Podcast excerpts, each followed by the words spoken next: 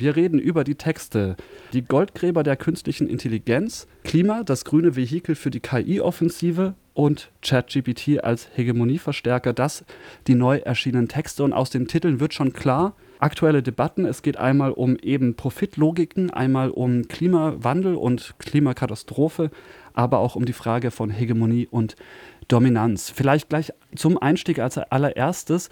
Der Hype um ChatGPT ist ja jetzt eigentlich schon ein bisschen vorbei. Bisschen, sage ich bewusst an der Stelle. Und so ein halbes Jahr her, ganz grob, sogar ein bisschen mehr. Wieso jetzt aktuell diese Schriftenreihe zu diesem Zeitpunkt? Gibt es da noch Gründe jenseits von, dass es Zeit braucht zum Verarbeiten und Analysieren? Naja, was wir feststellen, ist, ähm, dass ChatGPT mit, mit diesem Hype, für den du jetzt vor einem halben Jahr verortet hast, tatsächlich sehr, sehr massiv in ganz, ganz viele Lebensbereiche eindringt.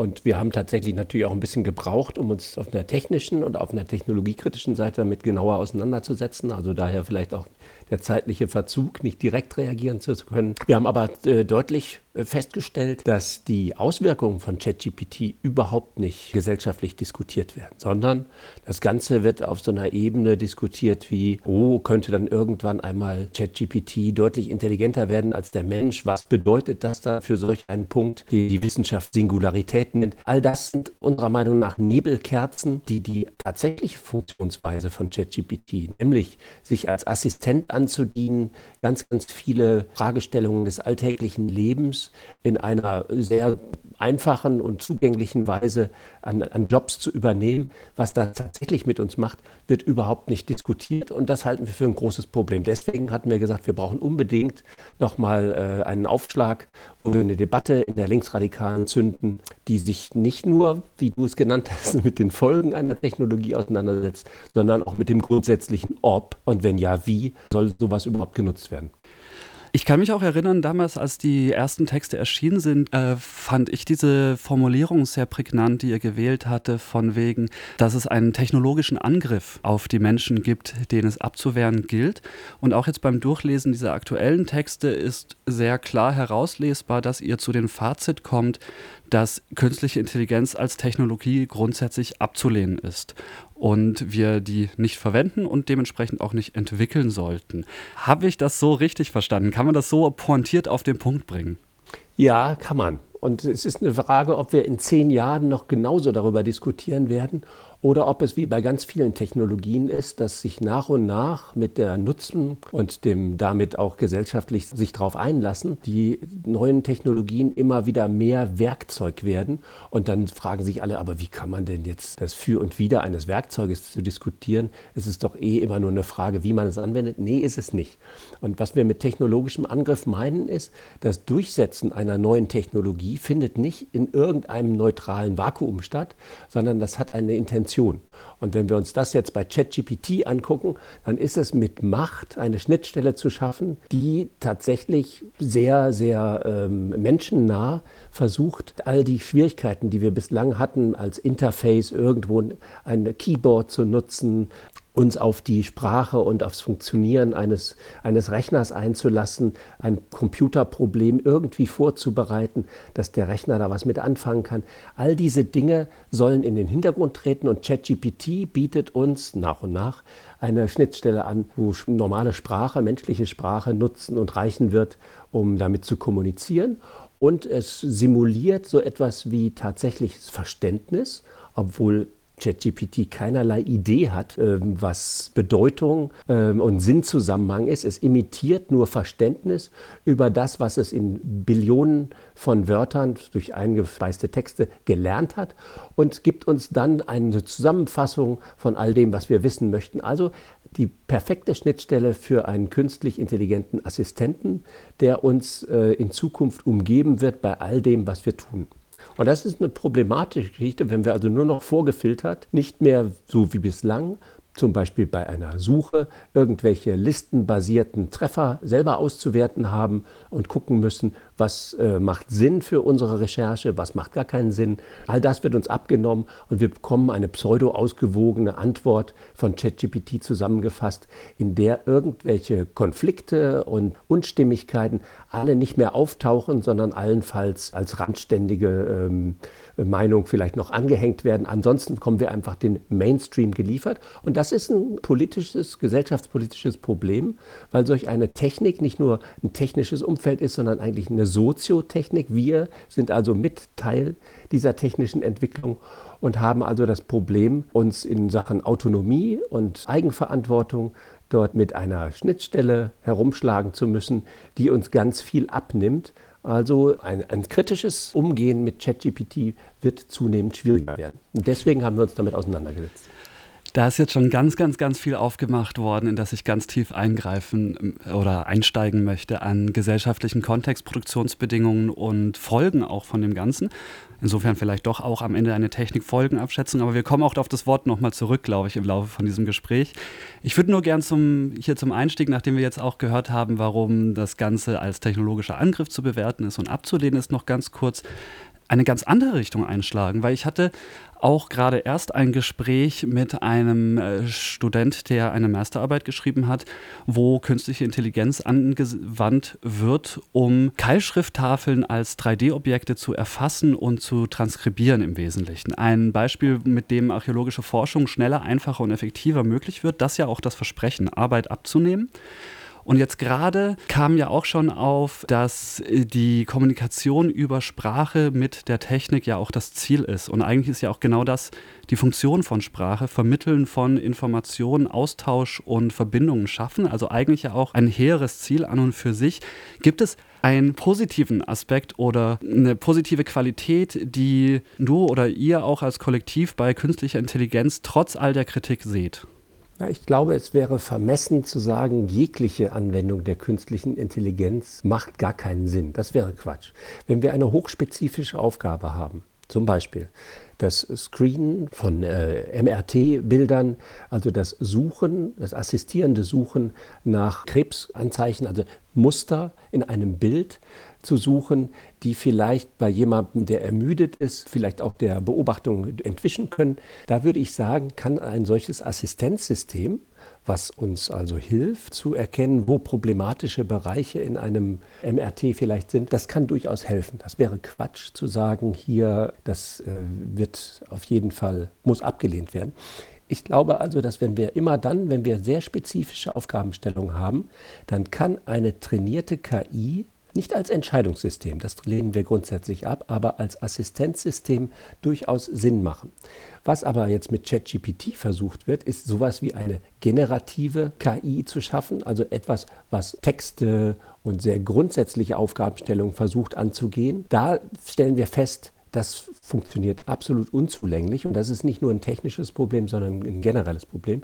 Das heißt, wir würden eine Unterscheidung machen, ob eine hochspezifische Ausgabe, Aufgabe gelöst werden soll mit der Hilfe und Zuhilfenahme von künstlicher Intelligenz oder ob ein Umfeld geschaffen werden soll, wo eine generelle KI uns als Lebensassistent zur Seite steht. Ich glaube, das ist wichtig zu unterscheiden. Also wenn wir alle feststellen, dass die Übersetzungsleistung von DeepL zum Beispiel, um in eine Sprache zu übersetzen, die wir nicht beherrschen, dass die durchaus ganz gut zu funktionieren scheint, dann wäre es natürlich absurd zu sagen, Übersetzungen per KI sind des Teufels und die lehnen wir grundsätzlich ab. Ich habe zum Beispiel auch schon Texte übersetzen müssen, weil ich äh, im Italienischen nicht sprechen kann. Also musste ich mich mit Leuten verständigen.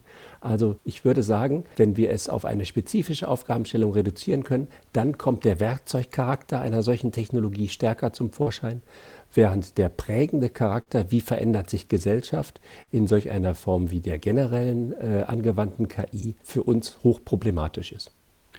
Dann nehmen wir diesen Gedanken mit, zu unterscheiden zwischen Assistenzsystemen und entscheidungstreffenden Systemen auf jeden Fall bei dieser Betrachtung und wenden uns dementsprechend vielleicht auch so den Detailfragen eigentlich zu. Also wir müssen auf jeden Fall darüber sprechen, wie eigentlich ChatGPT genau funktioniert und welche diskursive und Rolle das dann auch spielt in unserem Leben, das würde ich vielleicht ein bisschen nach hinten anstellen und zuerst vorschlagen, die Materie uns ganz genau anzuschauen, die materialistischen Verhältnisse rund um die Entwicklung von künstlicher Intelligenz und die Logik dahinter, warum das Ganze eigentlich jetzt gerade auch so einen Boom erlebt. Und es gibt, äh, das schreibt ihr auch, ja ein kurzes Statement von eben KI-Forschern, CEOs und Unternehmen, wo ja auch vor der Auslöschung der Menschheit durch künstliche Intelligenz gewarnt wird, Ende Mai 2023 veröffentlicht. Das ist auch der Aufhänger von dem Text Die Goldgräber der künstlichen Intelligenz. Klingt sehr drastisch, hat aber bewusst auch einen Zweck, vor einer Technologie zu warnen, an der selbst auch irgendwie geforscht und gearbeitet wird. Was für Produktionsverhältnisse und Situationen hängen da dahinter eigentlich zusammen, was hier sich bei der künstlichen Intelligenz und auch bei der Debatte aktuell zum Beispiel auf europäischer Ebene um die Regulierung eine Rolle spielt? Genau, das ist eine etwas absurde Situation, die wahrscheinlich die meisten Zuhörerinnen und Leserinnen überhaupt nicht äh, äh haben irgendwie verstehen können.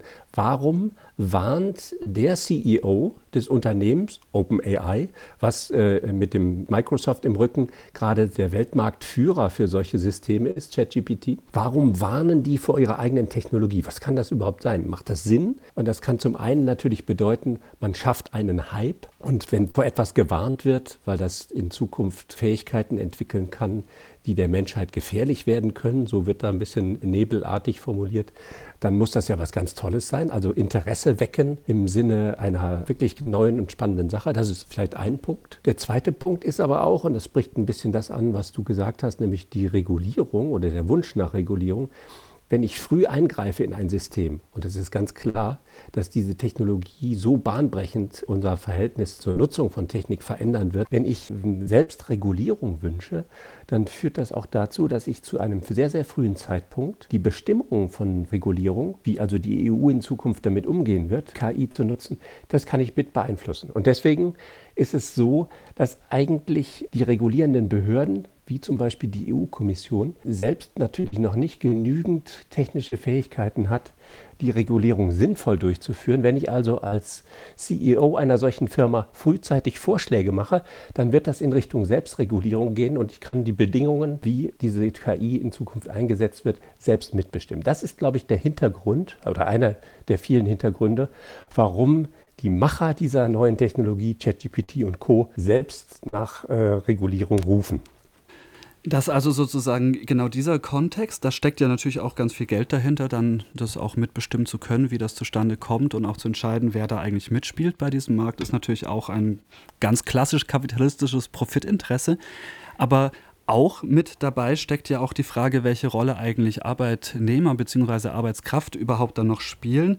Ihr schreibt in eurem Text oder beschreibt dabei auch so im Wesentlichen, dass es Schätzungen gibt, dass irgendwo zwischen ein Viertel und der Hälfte der anfallenden Aufgaben im Arbeitsbereich von künstlicher Intelligenz übernommen werden könnte.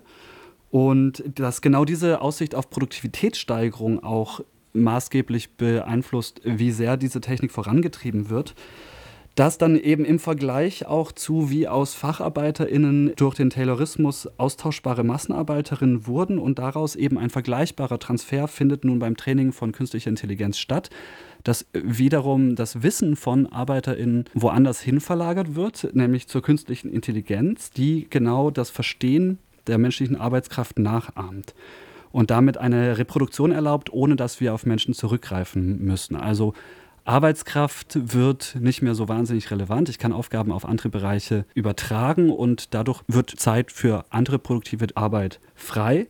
Aber vor allem beschreibt ihr dahinter auch einen Transfer von der Verfügungsgewalt über genau das, was da passiert bei Arbeit eigentlich. Und da stellt sich für mich so ein bisschen eigentlich die Frage, ist das wiederum eine ja, kapitalistische Akkumulation, die stattfindet? Also der Transfer von wer über was eigentlich bestimmt und damit auch so eine Art Enteignung der Menschen über das, was sie schaffen jeden Tag? Auf jeden Fall. Und deswegen finde ich die Analogie ganz treffend. Das, was wir damals bei dem sehr, sehr frühen technologischen Angriff mit der Einführung der automatisierten Arbeitsstraße analysiert haben, dass nämlich eigentlich die Fähigkeiten der ArbeiterInnen enteignet werden, indem ein Prozess, ein komplexer Arbeitsprozess zerhackt wird in ganz, ganz viele kleine Prozesse. Die werden aber neu angeordnet und zwar äh, sowohl zeitlich als auch in der Reihenfolge werden sie dem, der Arbeiterin enteignet, um sie neu zu schaffen. Das heißt, das Wissen, wie ein Arbeitsprozess am günstigsten abzulaufen hat, wird dem Facharbeiterin, der Facharbeiterin weggenommen und wird durch die Maschine vorgegeben und sozusagen ist damit der, äh, die Arbeiterin auch austauschbar durch eine andere Person. Dieses Enteignen von Arbeitswissen findet jetzt in einer gewissen Weise bei der KI ebenfalls statt. Wir sehen das vielleicht an einem ganz, ganz profanen Beispiel. Ihr habt wahrscheinlich alle gehört, dass die Schauspielerinnen und Autorinnen in Hollywood gestreikt haben. Und da ging es unter anderem um diese Zweitverwertung von dem, was die an künstlerischer Arbeit leisten durch KI. Was ich also mache, wenn ich mir als Schauspieler kennen lasse von einem KI-System, all meine Bewegungen einscannen lasse, dann ist es möglich, mich in einen vollkommen anderen Kontext zu setzen und dort meine schauspielerische Leistung per KI abzurufen, obwohl ich gar nicht mehr gebucht bin. Das heißt, meine Fähigkeit als Schauspieler, Schauspielerin ist ersetzt worden durch eine KI, die mit Abstrichen, ja, das nimmt man hin, äh, das gleiche tut wie ich, nur gar nicht mehr in einem entlohnten Kontext, sondern das wird einfach äh, nochmal verwertet. Und das Interessante dabei ist, dass wir jetzt bei der Anwendung der KI einen Prozess haben, bei dem das, was wir Formalisierung nennen, also ein Arbeitsprozess, muss irgendwie so aufbereitet werden, dass der Computer damit was anfangen kann, um ihn dann neu zu, äh, zu organisieren.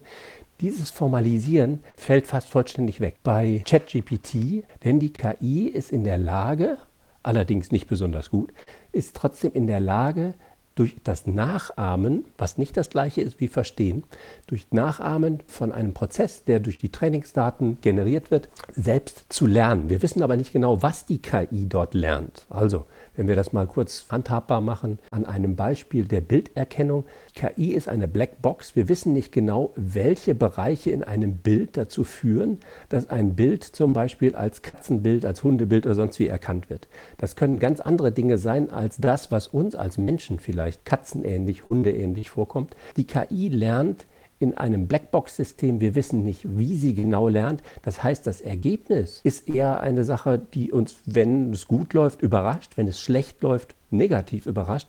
Aber wir brauchen also nicht mehr sowas wie eine Formalisierung, eine Handhabbarmachung für den Computer leisten. Das macht die KI selbst und entwendet und enteignet darüber das, was wir als äh, menschlichen Input geliefert haben. Deswegen würde ich sagen, es ist eine recht ähnliche Situation die Einführung der automatischen Arbeitsstraße, jetzt die Einführung der KI, läuft auf einem ähnlichen Level, wenn wir das unter ökonomischen Gesichtspunkten sehen. Und du hast schon angedeutet, dass eine Prognose ist, dass eine Großzahl von Jobs nicht komplett wegfallen werden, aber sie werden dequalifiziert in dem Sinne, also dass ganz viele Tätigkeiten, die früher in diesen Job hineinfielen, von der KI geleistet werden können. Der Mensch beschränkt sich nur noch auf eine Tätigkeit zu überwachen, wie die KI arbeitet, ob sie das sinnvoll gemacht hat, ja oder nein. Also kann dann eingreifen. Damit spart man ganz, ganz viel Arbeitskraft.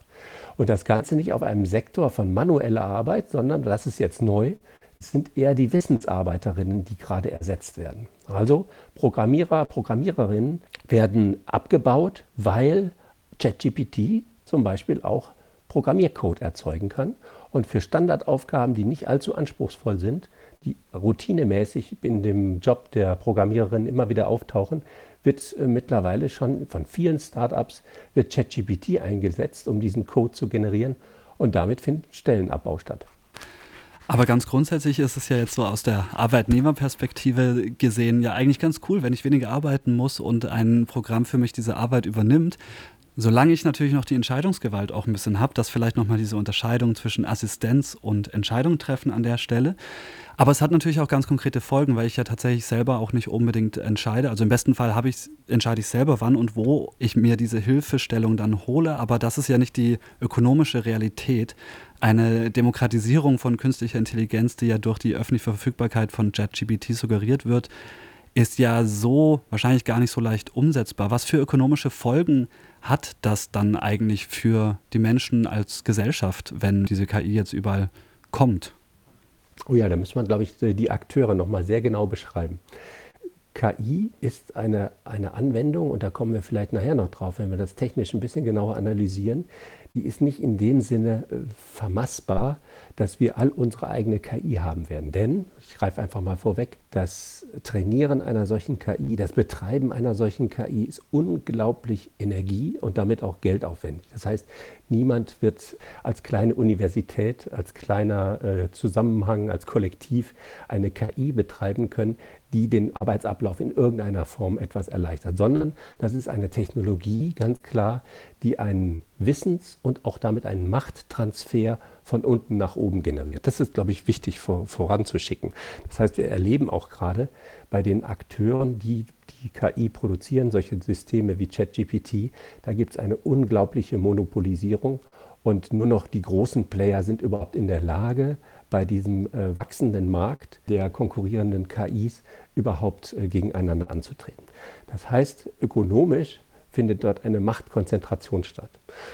Und ein zweiter Punkt ist, glaube ich, äh, wichtig zu, äh, zu erwähnen, dass KI gesellschaftlich eine Art von nicht nur die Verschiebung von gesellschaftlicher Macht von, von unten nach oben, sondern zusätzlich auch eine Art von Verstärkung gesellschaftlicher Ungleichheit mitbringt.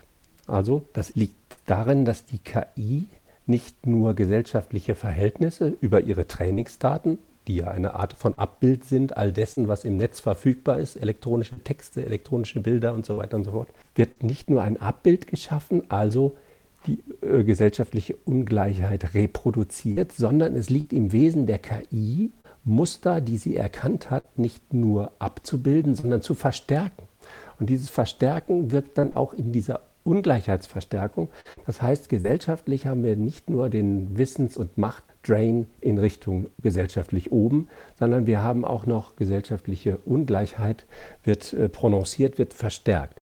Beides zusammen sind zwei Aspekte davon, die uns dazu bringen zu sagen, solch eine Technologie ist abzulehnen, solch eine Technologie, die zunehmend nur noch betrieben wird von gesellschaftlich mächtigen Akteuren, die sich einer gesellschaftlich legitimierten Kontrolle komplett entziehen. Das ist abzulehnen. Und dieses Entziehen kann ich vielleicht einmal kurz deutlich machen. OpenAI als äh, Firmenzusammenhang, der ja ChatGPT entwickelt hat, ist gestartet als ein Forscherinnen-Netzwerk, die sich zum Ziel gesetzt haben, die künstliche Intelligenz Gesellschaft in, in Gesamtheit zur Verfügung zu stellen. Mittlerweile nach drei Jahren äh, Produktionszeit erleben wir, dass OpenAI geschlossen ist, also nichts mehr Open. Und die, der Firmenkontext Microsoft mit OpenAI ganz klar die Entwicklung nach ökonomischen Gesichtspunkten organisiert. Und wir haben das wahrscheinlich alle mitbekommen, dieser äh, Streit, den es in den letzten Tagen gegeben hat. Der CEO wurde kurzzeitig gefeiert, äh, gefeuert und wurde dann wieder eingesetzt. Das war ein Machtspielchen auf der Ebene von einem Widerstreit, den es dort innerhalb des Konzerns gegeben hat, wie viel Entwicklungsgemeinschaft steckt noch in OpenAI drin, die sich einer, einer Art von Gemeinwohlforschung äh, verpflichtet fühlen und wie viel Konzerninteresse. Und das Konzerninteresse hat ganz klar gesiegt und äh, diese Entwicklung sehen wir als äußerst bedenklich an, wenn eine so mächtige Technologie ähm, betrieben wird von einigen wenigen Konzernen, ist die Machtkonzentration ganz offensichtlich. Dann halte ich an dieser Stelle fest, dass praktisch die Resultate von der Verwendung künstlicher Intelligenz in gesellschaftlicher und ökologischer Überlegung so desaströs sind, dass eine Bewegung für eine gleichere Gesellschaft oder fairere Gesellschaft sie definitiv ablehnen muss, weil ökonomische Ungleichheit verstärkt wird und weil der Ressourcenverbrauch logischerweise können wir uns nicht leisten in der momentanen klimatischen Situation. Aber ein ganz anderer Aspekt, der auch schon zur Sprache kam, ist eben der Punkt, dass künstliche Intelligenz auch als Hegemonieverstärker funktioniert. Da möchte ich auch direkt andocken an dieser Frage von Hegemonie und Diskursen, denn das ist ein ganz aktuelles Problem, dass die ja, Missinformation oder Desinformation als strategisches Mittel in der politischen Auseinandersetzung um die Richtung und die Gestaltung, die unsere Gesellschaft einnimmt, zunehmend sehr, sehr stark verwendet wird. Ein Phänomen, das mindestens seit 2016, seit der Präsidentschaft von Donald Trump in der USA, auch breit diskutiert und rezipiert wurde, dass eben weniger relevant ist, ob etwas stimmt oder nicht, sondern eher die Emotionen, die ausgelöst werden können.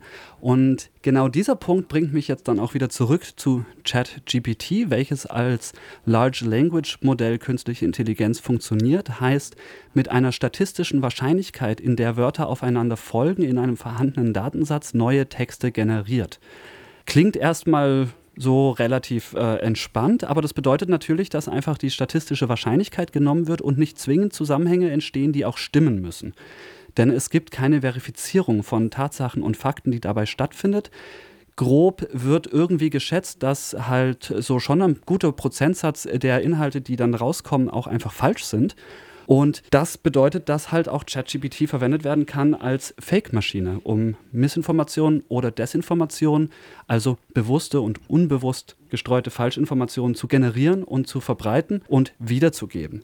Wenn wir jetzt uns anschauen, wie gesellschaftliche Diskurse funktionieren und wie gesellschaftliche Machtverhältnisse über Hegemonie gestärkt werden. Inwiefern hat das konkrete Auswirkungen auch über künstliche Intelligenz auch gestritten wird, aber vor allem wie auch gesellschaftlicher Diskurs stattfindet, wo künstliche Intelligenz eingreift? Ja, ich finde das Beispiel USA gar nicht so schlecht. Und wenn man sich mal den Trumpismus anguckt, wie er funktioniert, dann würde sich, ähm, und das hat Auswirkungen auf den 2024er äh, Wahlkampf, den wir im November nächsten Jahres erleben werden in den USA, dann würde sich ein, äh, eine rechtspopulistische Kraft auf jeden Fall ChatGPT als Fake-Maschine wünschen. Denn ich meine, du hast es schon angedeutet, wenn ich eine Gesellschaft so weit prägen kann, dass es ihr egal ist, ob der, der Wahrheitsgehalt einer, eines Diskurses von Bedeutung ist, sondern vielleicht viel äh, stärker entscheidet die rhetorische Kraft, mit der ich Leute erlange und erreiche, dann habe ich ein Feld kreiert und Steve Bannon hat das sehr, sehr deutlich gemacht, indem er gesagt hat, hier, lass uns das mediale Feld mit Scheiße fluten. Wenn die Leute es einmal akzeptieren, dass es total egal ist, was ist wahr, was ist unwahr, dann haben wir eigentlich ein, ein mediales Feld so vorbestellt, in dem wir dann auch in der Lage sind, aktive, manipulative Desinformation zu streuen. Ähm, wenn das also gesellschaftlich durchgesetzt ist, dass der Wahrheitsgehalt gar nicht mehr entscheidend für einen Diskurs ist, dann habe ich da große Möglichkeiten, natürlich die Diskursverfälschung auch massiv voranzutreiben. Und ChatGPT ist natürlich ein, ein Werkzeug, wo jetzt nicht eine hochgeschulte Bot-Armee im Hintergrund aktiv werden muss, um zum Beispiel Wahlbeeinflussungen durchzuführen, sondern das kann jede und jeder selber machen. Denn ich kann eine Vielzahl von Texten ähnlichen Inhalts produzieren, die alle aber unterschiedlich klingen, also die alle erstmal so aussehen, als sind sie von menschlicher Autorinnenschaft erzeugt und kann damit zum Beispiel in den sozialen Medien ein Meinungsbild vorherrschend machen, was sich mit ganz, ganz viel Falschinformation auch auseinandersetzt, was also viel Falschinformation nutzt. Und für uns als Gesellschaft wird es zunehmend schwieriger, die echte von der falschen Information zu unterscheiden. Also die Frage ist, können wir noch äh, unterscheiden zwischen menschlich generierten Inhalten oder halt ChatGPT, also KI-generierten synthetischen Inhalten? Und was bedeutet das denn eigentlich, wenn ein Diskurs mehrheitlich geprägt ist, so die Prognose eigentlich für Ende dieses Jahrzehnts, dass der Hauptteil der, der Inhalte, die wir im Netz finden werden, eigentlich synthetisch generiert ist. Was bedeutet das für die Relevanz, für die Alltagsrelevanz, wenn das nicht mehr menschliche Stimmen sind, die etwas schreiben, sondern ich ganz, ganz viel Fake-Inhalte haben könnte, die also sowohl Miss- als auch Desinformation sind. Also die Unterscheidung hattest du schon vorgezeichnet. Die Missinformation ist vielleicht sowas wie das, was ChatGPT eigentlich als Maschine produziert, nämlich Wissen, was eigentlich nur nachgeahmtes Wissen ist, weil das Verständnis dieser Maschine vollständig fehlt. Das heißt, das kann wahr sein, muss aber nicht wahr sein. Während die Desinformation tatsächlich das manipulative Nutzen genau dieses Umstandes ist. Wenn wir aber doch wissen, dass ChatGPT so funktioniert, dass es einen Haufen verständlicher und auch Sinnzusammenhang erzeugender Dinge produziert, aber auch unter Umständen einige Sachen, die gar keinen Sinn machen, dann müssen, wissen wir natürlich um diesen Missinformationsgehalt. Und dann könnte man sich auch tatsächlich fragen, ist das nicht eigentlich schon Desinformation, wenn man ChatGPT einsetzt, um Wissen zu generieren? Das bezieht sich ja jetzt vor allem auch auf Falschmeldungen oder Informationen, die nicht ganz stimmen. Tatsächlich generiert ja aber ChatGPT nur zum gewissen Prozentsatz solche Halluzinationen, wird es so schön genannt, was ich irgendwie auch sehr treffend finde, sondern zum Teil aber ja auch schon Sachen, die irgendwo stimmen, aber die halt statistisch logischerweise auch eine Mehrheitsmeinung oder eine dominante Meinung wiedergeben. Deswegen vielleicht auch die Begriffswahl Hegemonieverstärker. Die Frage, die mhm. sich jetzt hier zum Abschluss vor allem stellt, ist für emanzipatorische Politik, die ja auch anstreiten muss gegen eine bestehende Hegemonie von, sagen wir mal, einer bürgerlich-kapitalistischen Gesellschaft, um es ganz grob zu umreißen, da auch durchzusetzen oder vielleicht auch Diskursräume zu verschieben und zu verändern. Gibt es da Vorschläge, Strategien, Ideen, wie man gegen genau diese hegemonieverstärkende Funktion vorgehen kann, jenseits der utopischen Vorstellung, dass wir jetzt sofort einfach den Einsatz dieser Programme bei Suchmaschinen und bei Social-Media-Algorithmen einfach verbieten? Verbieten können wir es nicht. Wir können natürlich sagen, wir haben keinen Bock, so einen Quatsch zu nutzen. Und ich glaube, wir sind tatsächlich zum jetzigen Zeitpunkt nicht in der Lage, einfach eine Technologie abzuwürgen. Aus emanzipatorischen Gründen müssten wir es tatsächlich tun. Und ich möchte gerne noch mal ganz kurz darauf äh, zurückkommen, dieses Hegemonie verstärken, dadurch, dass einfach ChatGPT in den Trainingsdaten vorhandenes altes Wissen einfach repetiert und verstärkt, werden also andere neue Inhalte, die vielleicht randständiger sind, weggedrängt. Zusätzlich gibt es diesen zweiten und den finde ich noch viel bedenklicher Effekt, dass über die Rückkopplung der sozialen Medien, die, wie du schon gesagt hattest, ja sehr stark affektmäßig verstärkend funktionieren, haben wir auch tatsächlich einen rechtspopulistischen, einen verschwörerischen Drift in Richtung politisch rechter Inhalte. Das heißt, wir haben ChatGPT, muss man als Maschine wirklich kennzeichnen, die Hegemonie verstärkt und rechten Teil von Hegemonie überverstärkt. Das heißt, wir haben einen Rechtsdrift und eine Hegemonie von althergebrachten konservativen Konzepten, die dort verstärkt werden und in den Diskursräumen eine Überbetonung erfahren. Das ist für mich Grund genug zu sagen, in politischen Diskursen hat eine solche Maschine nichts zu suchen. Wir haben nicht die Möglichkeit, das zu verbieten, das ist ganz klar. Wir sehen im Moment auch, dass Regulierung eher in Richtung Selbstregulierung abdriftet. Das heißt, die Konzerne, die sowas produzieren, die solche KI herstellen, sind angehalten, selbst dafür zu sorgen, dass die gesellschaftlichen Auswirkungen nicht allzu gravierend sein werden. Das heißt, das Ding wird hundertprozentig aus dem Ruder laufen. Uns fällt nicht wirklich viel mehr ein als das, was Walter Benjamin auch schon gesagt hat. Naja, vielleicht hilft manchmal einfach nur die Notbremse um Dinge, deren gesellschaftliche Wirkung so vorhersehbar ist, auch tatsächlich zu unterbrechen. Die Notbremse wäre sowas wie ein, ein gesellschaftliches Klima der Verweigerung und der Sabotage vielleicht zu erzeugen. Das heißt, Leute sagen, nee, das können wir uns eigentlich nicht leisten, ähm, solch eine Technologie einzusetzen, die gesellschaftlich fragmentierend wirkt, also die Gesellschaft zerlegt und das, was wir schon aus den sozialen Medien kennen, dass äh, soziale Blasenbildung und Polarisierung noch weiter verstärkt wird. Genau das ist in der aktuellen politischen Lage absolut nicht hinnehmbar.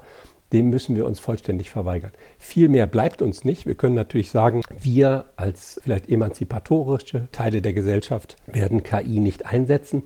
Aber das ist natürlich keinerlei Auswirkung für, für den Gesamtteil der Gesellschaft. Also bedarf es unserer Meinung nach tatsächlich ein politisches Eingreifen mit einer absolut fundamentalen Ablehnung solcher Systeme, die sich nach und nach immer stärker in die technologische Assistenz, also sowohl assistierende als auch Entscheidungssysteme transformieren werden und unseren Alltag in Zukunft prägen werden. Da braucht es eine fundamentale Ablehnung und die muss deutlich lauter sein als das, was sich in diesem Regulierungsdiskurs gerade überhaupt so zu erkennen gibt. Also tatsächlich auch eine Haltung, die jenseits vom Regulierungsdiskurs vorangetrieben werden kann, soll, muss. Der, das Plädoyer, der Aufruf, äh, sich zu positionieren, sich zu verhalten im Umgang mit künstlicher Intelligenz, die so die Argumentation bisher abzulehnen ist, weil es soziale Ungleichheiten in der Gesellschaft verstärkt, weil es ressourcenfressend ist ohne Ende zu einem Grad, den wir uns in Zeiten der Klimakatastrophe auch nicht leisten können und wollen und auch weil es eben im politischen Diskurs, in der Diskussion, in der Öffentlichkeit zu einer Verstärkung von hegemonialen Meinungen und von rechten Diskursen führt und zu einem Diversitätsverlust, wenn eben künstliche Intelligenz genau die Positionen verstärkt, die mehrheitsfähig sind. Strukturell konservativ könnte man das Ganze auch nennen. Das vielleicht auch nochmal die Zusammenfassung der Argumente für eine Ablehnung des Einsatzes von künstlicher Intelligenz. Vielleicht eine Idee, die auch mitzunehmen ist, für alle Leute, die irgendwie an der Free and Open Source Software Bewegung involviert sind, bei der Überlegung, wie gestalten wir eigentlich unsere eigenen Netzwerke, unsere eigenen Plattformen von Mastodon über Wikipedia bis hin zu Sachen wie das Tor-Netzwerk und dergleichen, da eben nicht auf künstliche Intelligenz als Entscheidungssysteme zu fixieren. Gleichzeitig ist der Weg offen, mit Assistenzsystemen künstliche Intelligenz schon auch zu verwenden, um unnötige Arbeit sozusagen auf Maschinen auszulagern.